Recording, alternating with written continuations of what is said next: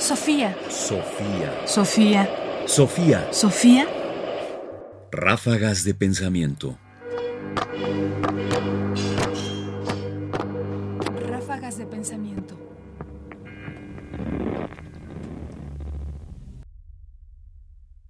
El filósofo recomienda ni el exceso ni la carencia, el epicureísmo. No hubo ningún defensor de la virtud y enemigo del placer tan triste y rígido que os aconseje pasar trabajos, vigilias y mortificaciones, y no os excitase al alivio de la miseria y desgracia ajenas con todas vuestras fuerzas, y elogiarse en nombre de la humanidad a quien se esfuerza en socorrer y consolar a los demás. Si es muy humano, porque no hay otra virtud más característica del hombre, mitigar los males ajenos y suprimiendo los sinsabores alegrar la vida, es decir, procurar un placer? ¿Por qué la naturaleza no habría de incitarle a favorecerse igual a sí mismo? Porque o la vida alegre, es decir, la vida de placer, es mala, en cuyo caso no solo deberíamos dejar de procurarla a los demás, sino alejarlos de ella como una cosa nociva y mortífera, o es buena y poderosa, y debemos procurarla a los demás. Y si es así, ¿por qué no comenzar por uno mismo? ¿Por qué no ha de serte propicio lo que es tan conveniente para los demás? La naturaleza no te manda ser benéfico con los otros y que en cambio seas malvado y cruel contigo mismo. Creen, pues, los utópicos que la naturaleza prescribe una vida agradable, es decir, de placer como finalidad de nuestras acciones, y definen la virtud como vivir según sus preceptos.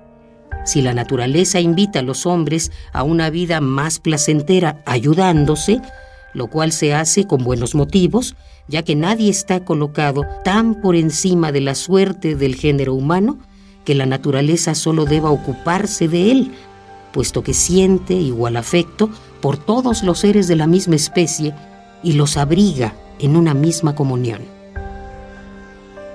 Tomás Moro, Utopía, libro primero.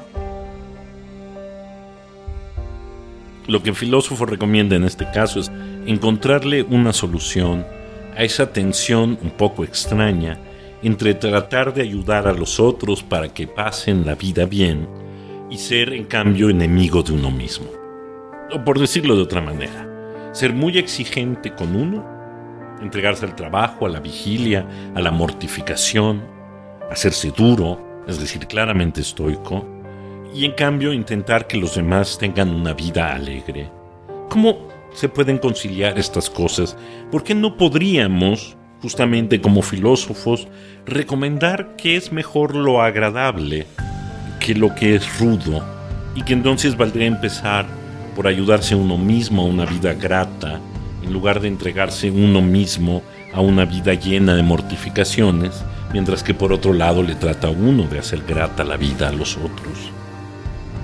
El filósofo tiene que volver sobre sí mismo y preguntarse justamente si tiene que ser cruel y malvado para sí y bueno con los otros, o si no tendría más sentido al final ser bueno con todos, incluyéndose él mismo.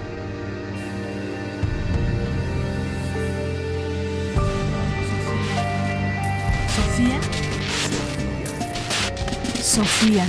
Sofía Radio UNAM presenta Ráfagas de Pensamiento. Ahora en www.ernestopriani.com. Comentarios: Ernesto Priani Saizó. Voces: Margarita Castillo y Tessa Uribe. Controles técnicos: Miguel Ángel Ferrini. Producción: Ignacio Bazán Estrada. Sofía. Sofía. Sofía. Sofía.